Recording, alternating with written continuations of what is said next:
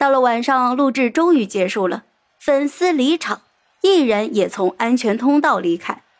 盛乔看向渐渐散去的银海，双手就举过头顶，微微侧腰，朝着乔粉们比了一个心字。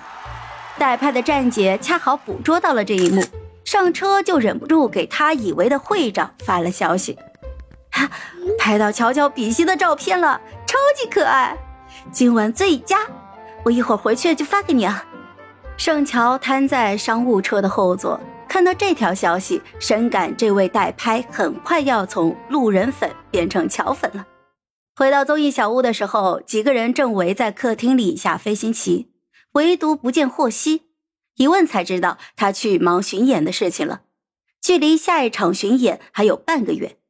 盛乔想起自己压箱底的那张门票，暗戳戳的高兴，又可以去爱豆的演唱会上嗨了。没多会儿就收到了代拍发过来的照片，盛乔把钱给结了，回房间就遮住摄像头，打开了电脑修图。照片很多，包括他比赛时候跑步的照片。就像代拍说的那样，比心那一张的确是全场最佳。他微微的侧着身子，偏着头，头顶的爱心又乖又萌，目光看向镜头的方向，温柔又可爱。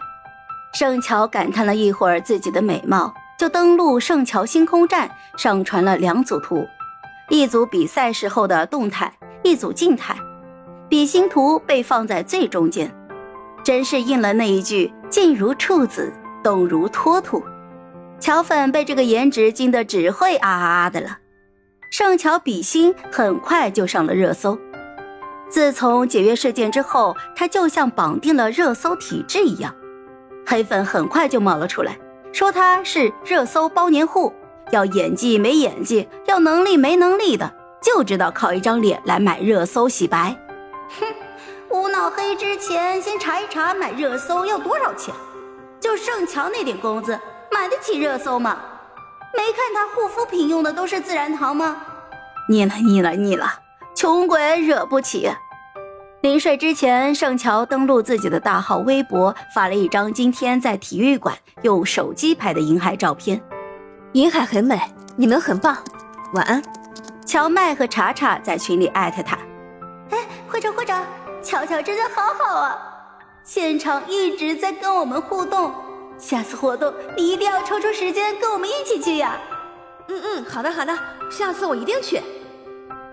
在小屋相安无事的过了两天，盛乔还以为高美玲终于停止作妖了，没想到这坏事儿就是不能想，一想啊他就登门。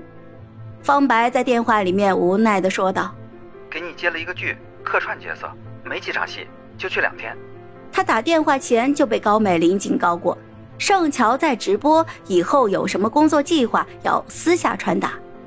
他估计也知道自己压榨太过分，怕网友们骂他，所以这次都没有让他直接去小屋里接人，先是电话通知，再让盛乔收拾一下自己，再出门。